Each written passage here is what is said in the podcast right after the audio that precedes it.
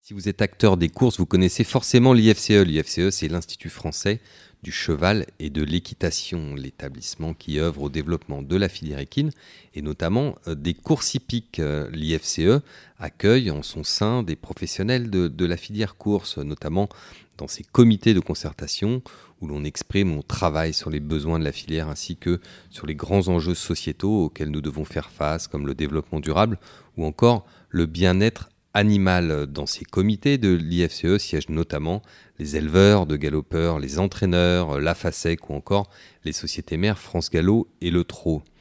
L'IFCE apporte également son expertise auprès de la gouvernance de la filière cheval, présidée par Loïc Malivet. Son objectif renforcer collectivement la place du cheval dans la société. Pour en savoir plus, n'hésitez pas à consulter son site internet ifce.fr.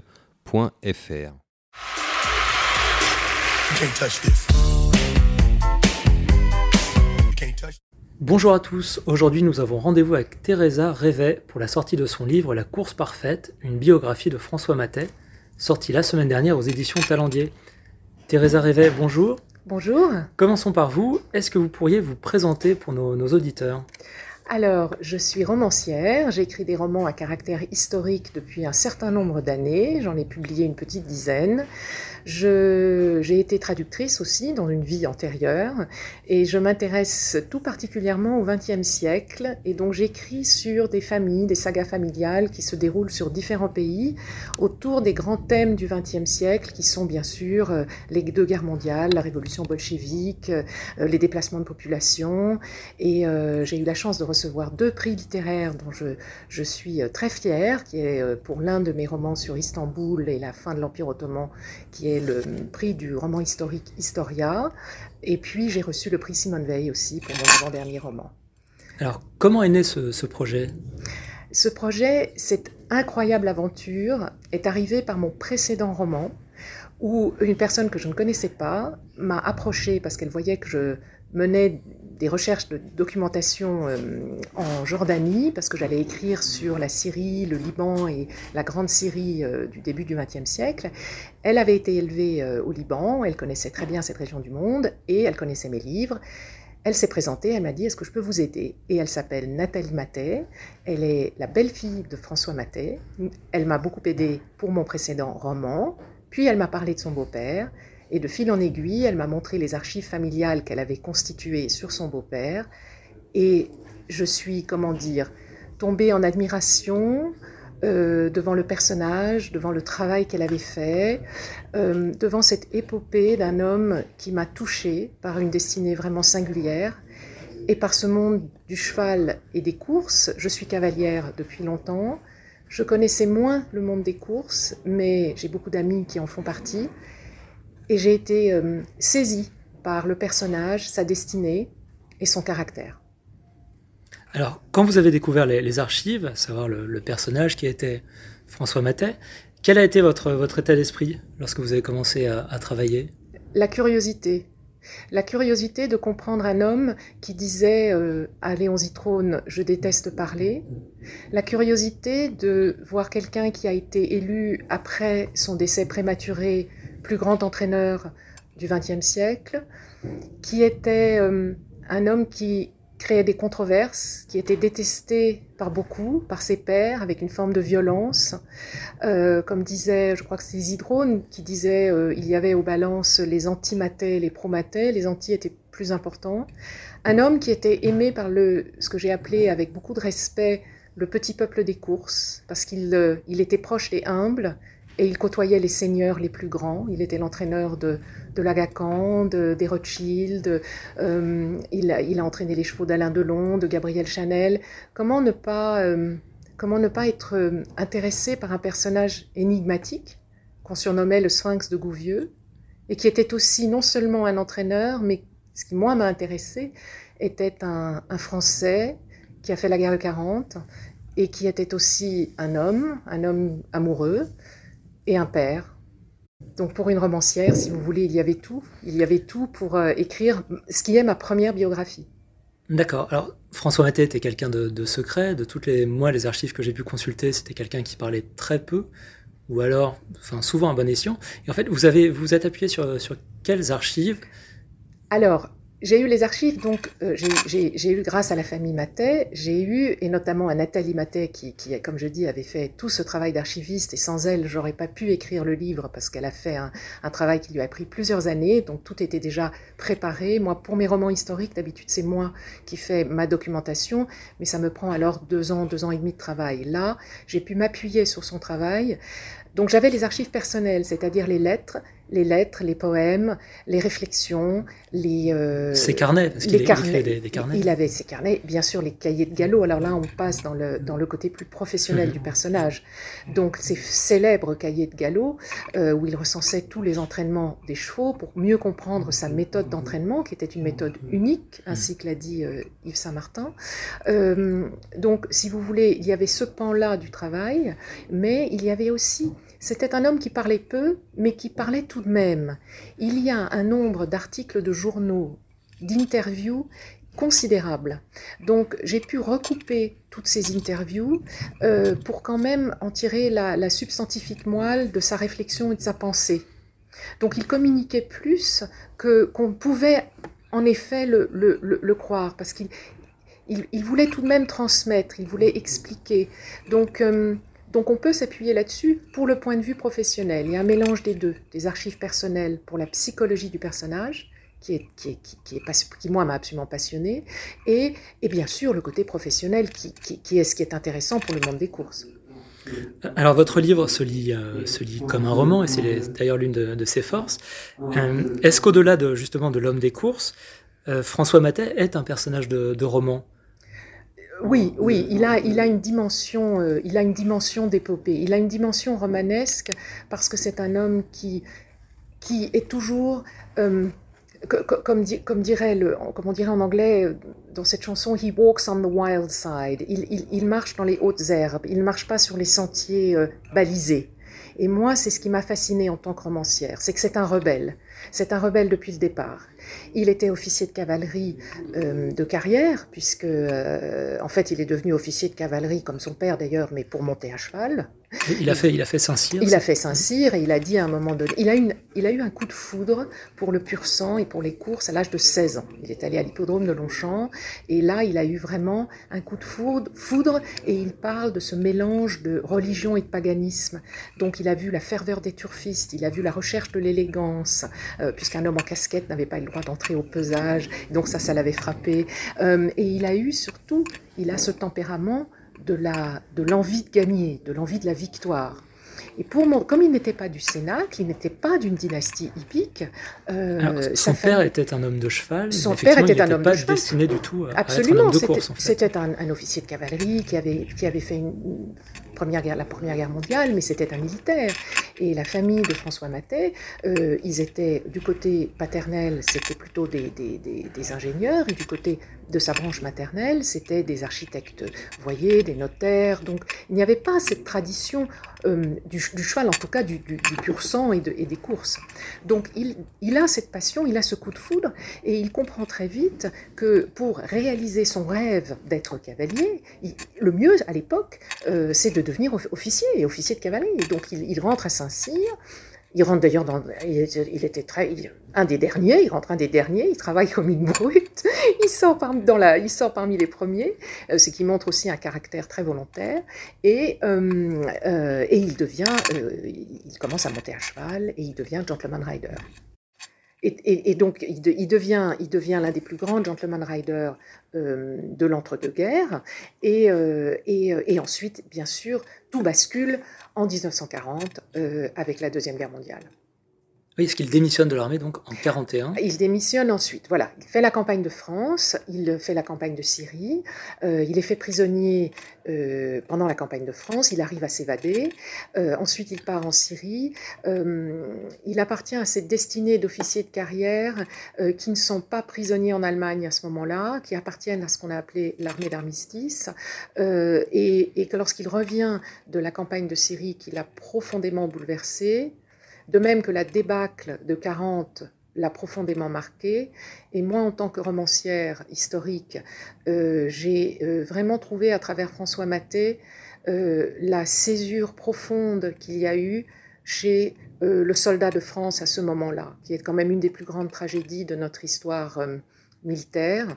Cette déroute de 1940, euh, cette armée allemande euh, qui rentre comme ça, comme dans du beurre en France, euh, surtout après, ce qui après la Première Guerre, c'est quelque chose qui a bouleversé un grand nombre d'hommes de l'époque.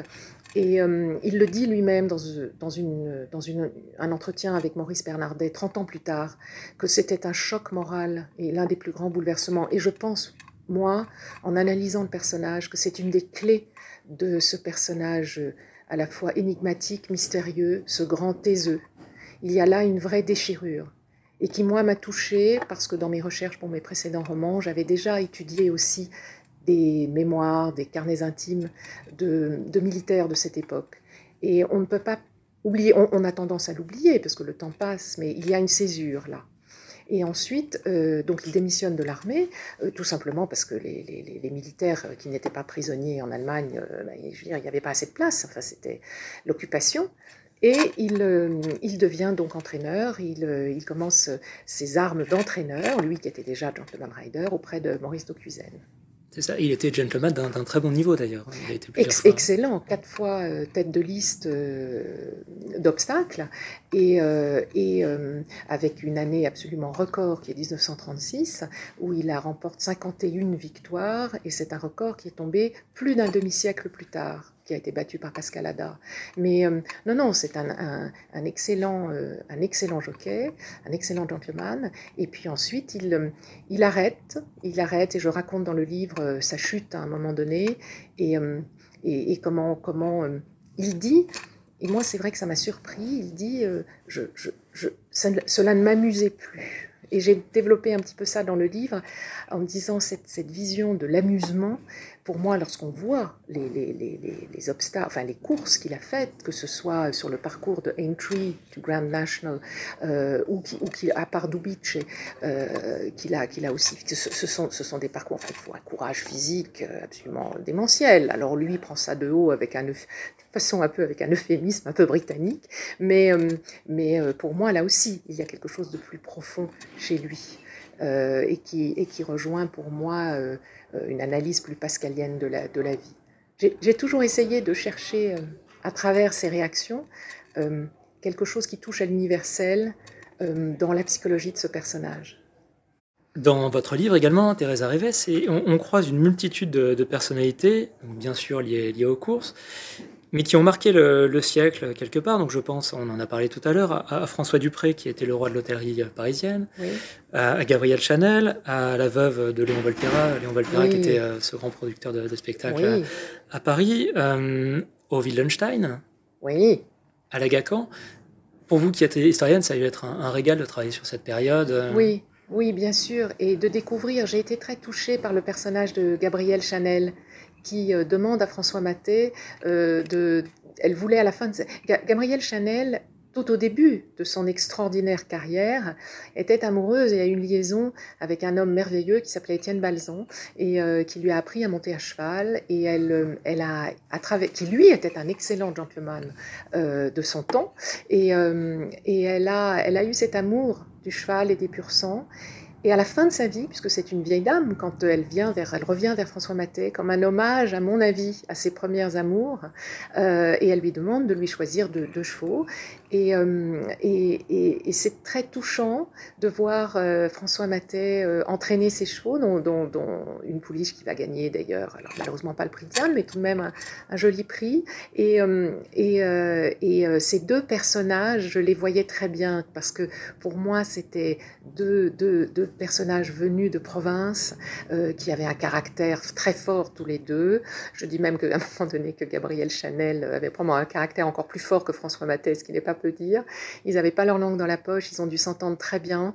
Et, euh, euh, j'ai trouvé ce passage dans, leur vie à tous les deux, qui, est, un passage très court, mais qui, est symbolique d'une époque d'une époque, parce que bien sûr, vous avez les grandes écuries, ce sont ces dynasties hippiques, avec l'extraordinaire euh, écurie, bien sûr, de, de Son Altesse Lagacan, et puis, euh, et puis du baron Guy de Rothschild. Là, on rentre dans la, dans la légende du monde des courses.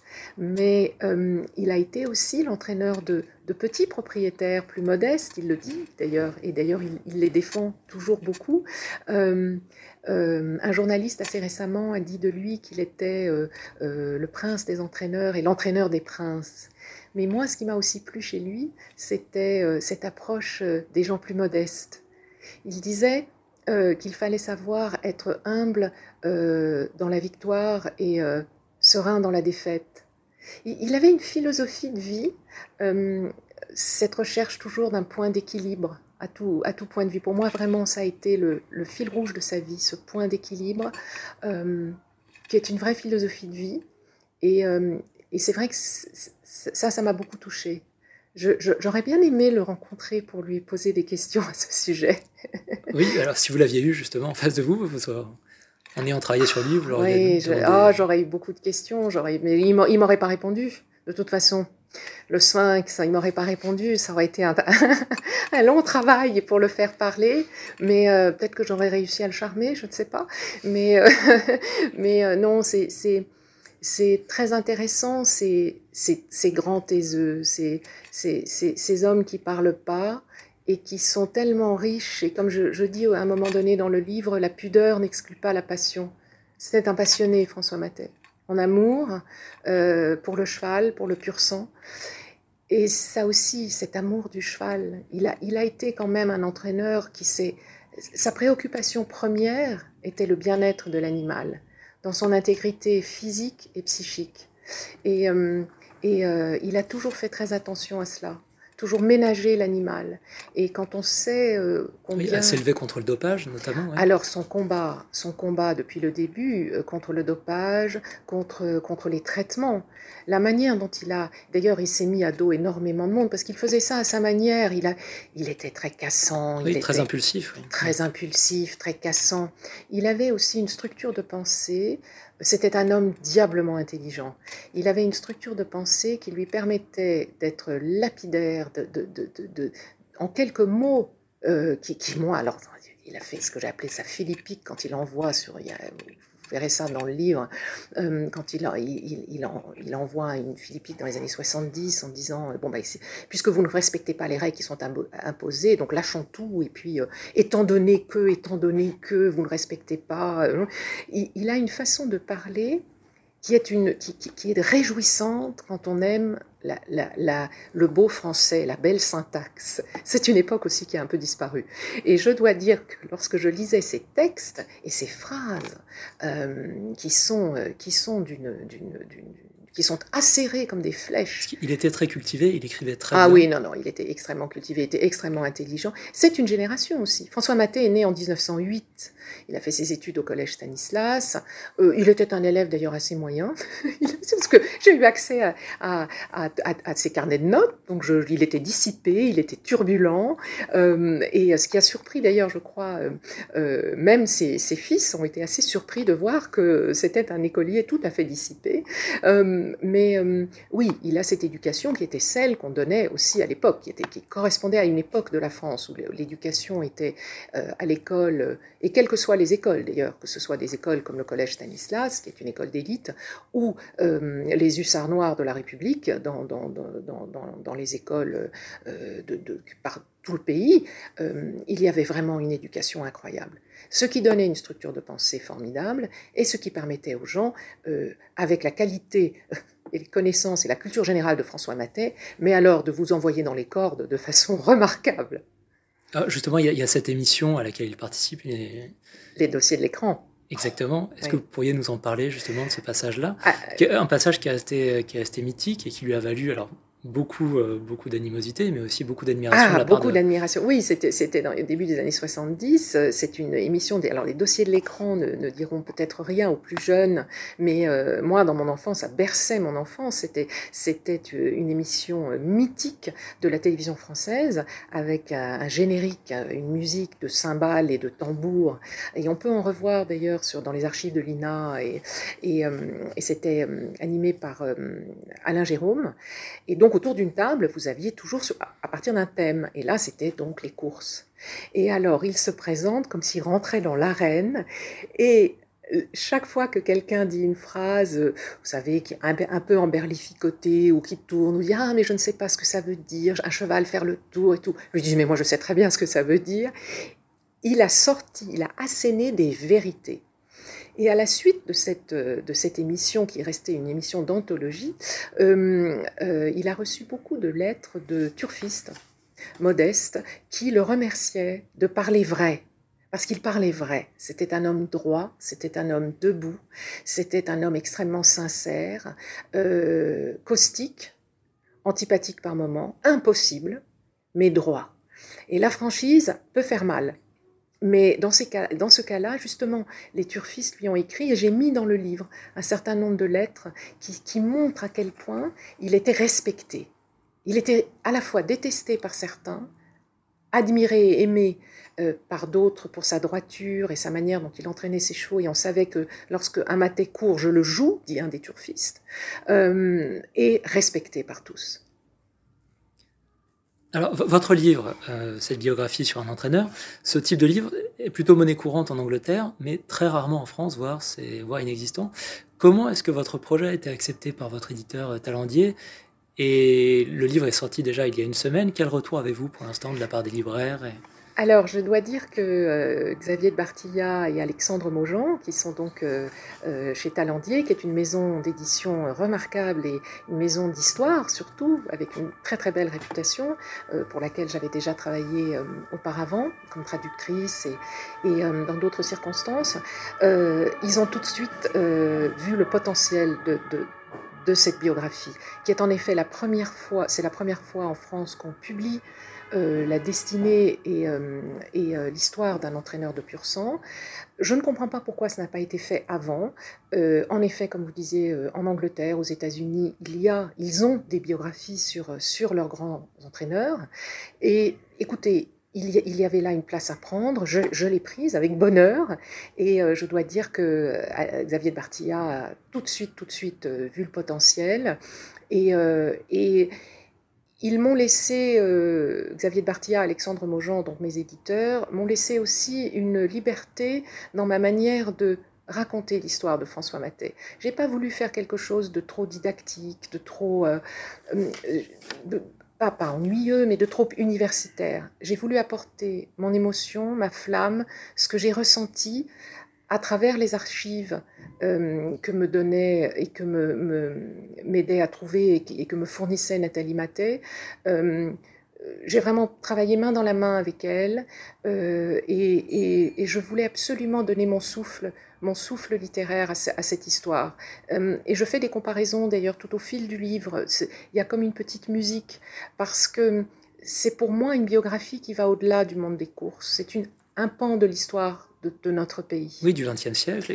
C'est pour ça que c'est c'est un ouvrage très technique, mais aussi très grand public. Oui. Où tout le monde peut y trouver son compte finalement. Oui, et alors les retours, gentiment, vous me disiez les retours. Écoutez, pour l'instant, je touche du bois, parce que moi, je suis superstitieuse. François Maten ne l'était pas du tout, mais moi, je le suis, alors je touche du bois. Mais euh, les retours sont, sont très positifs, aussi bien euh, des professionnels, enfin aussi bien des professionnels comme vous, euh, euh, où moi je sais très modestement que j'essaye de mettre en scène ce monde des seigneurs qui est le vôtre, vous qui avez cette passion formidable pour le pur sang et pour les courses. Donc, donc moi, moi j'apporte mon regard, modestement, mais que j'espère juste, mais je pense aussi à ceux qui aiment qui aiment le cheval, et, ça, il faut, il faut aimer le cheval. C'est sûr qu'il y a des gens qui vont pas le lire. Si, on déteste les chevaux, on va pas lire ce livre-là. Ils auraient tort, ils auraient tort, ils découvriraient peut-être quelque chose. Mais euh, euh, l'important pour moi, c'était de donner une dimension, euh, universelle et humaine à, à cet homme qui m'a infiniment touchée. Et comme je dis, sa relation avec son épouse, sa relation avec ses fils, qui m'a vraiment, psychologiquement, j'ai trouvé ça absolument passionnant d'être enfant, comme je dis, enfant de Napoléon, parce que on l'appelait le Napoléon des entraîneurs, enfant de Sphinx, enfant de Napoléon, enfant d'ogre, ce n'est pas évident. Et là, mon, mon, âme de romancière a frémi quand j'ai pu euh, longuement interviewer euh, euh, Melchior Maté et Hubert Maté sur, sur cette relation avec leur père et comment on se détermine par rapport à un personnage aussi emblématique. Est-ce qu'ils l'ont perdu relativement jeunes, ils étaient très jeunes. Ils avaient la, vingtaine à peu oui, près. Oui, même euh, Hubert avait 19 et Melchior, son frère aîné, avait à peine 21. Il est mort, euh, François Maté est mort brutalement. Euh, je dis dans le livre comme un chêne qu'on abat. et je pense que bien sûr, il a laissé un vide immense. Et cet homme qui était un taiseux parlait peu à ses fils. Euh, parler peu. Je pense, d'après les lettres que j'ai lues, d'après tout, pour moi, il était évident qu'il aimait ses fils. Maintenant, il n'a pas toujours su le leur dire. Et ça, c'est aussi le reflet euh, d'une éducation, euh, d'une époque que nous avons. maintenant, les choses ont évolué, les choses ont changé, mais c'était une époque où les parents et les enfants vivaient souvent dans des sphères un peu séparées. Et je pense que pour ces deux fils, euh, le destin a emmené leur père tôt et a laissé euh, cette statue du commandeur. Et je pense que beaucoup d'entre nous, nous pouvons nous, on, se reflète. Il y a quelque chose de l'archétype dans cette relation. Euh, et ça, c'est vrai que je l'ai abordé un peu dans le livre. Ce n'est pas le cœur du livre, mais c'est pour moi une couleur essentielle de cette histoire. Thérèse Rivet, un immense merci. Merci infiniment à vous. À bientôt. Au revoir.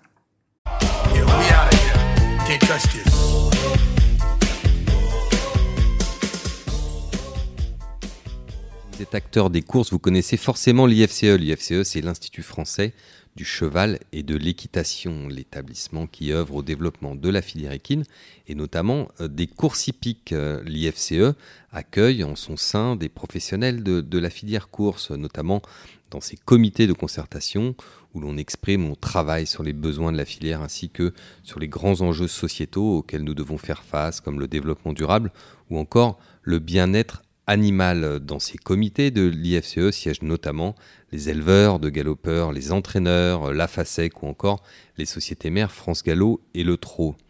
L'IFCE apporte également son expertise auprès de la gouvernance de la filière cheval, présidée par Loïc Malivet. Son objectif renforcer collectivement la place du cheval dans la société. Pour en savoir plus, n'hésitez pas à consulter son site internet ifce.fr.